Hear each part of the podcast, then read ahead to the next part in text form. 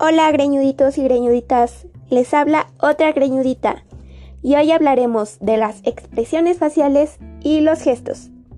Comencemos con las expresiones faciales, ya que el rostro es el principal sistema de señales para mostrar las emociones.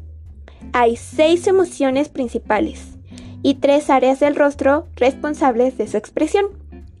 Las emociones son alegría, sorpresa, tristeza, miedo, ira y asco o desprecio.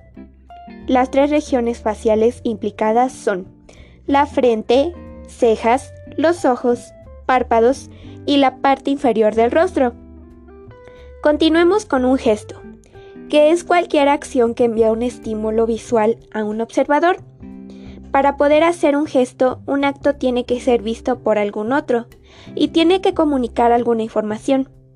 Los gestos son básicamente culturales. Las manos y en menor grado cabeza y pies pueden producir una amplia variedad de gestos, que se emplean para una serie de propósitos distintos. Los gestos se constituyen en un segundo canal de comunicación, pero eso no quiere decir que sean menos importantes, y aquellos que sean apropiados a las palabras que se dicen servirán para acentuar el mensaje añadiendo énfasis, franqueza y calor.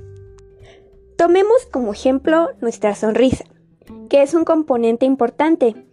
Puede utilizarse como una sonrisa defensiva o como un gesto de pacificación. Puede servir para transmitir el hecho de que nos gusta otra persona, o puede suavizar un rechazo, comunicar una actitud amigable y animar a los demás a que le devuelvan a uno una sonrisa. Bueno, greñuditos y greñuditas, eso sería todo. Ojalá les haya servido. Hasta pronto.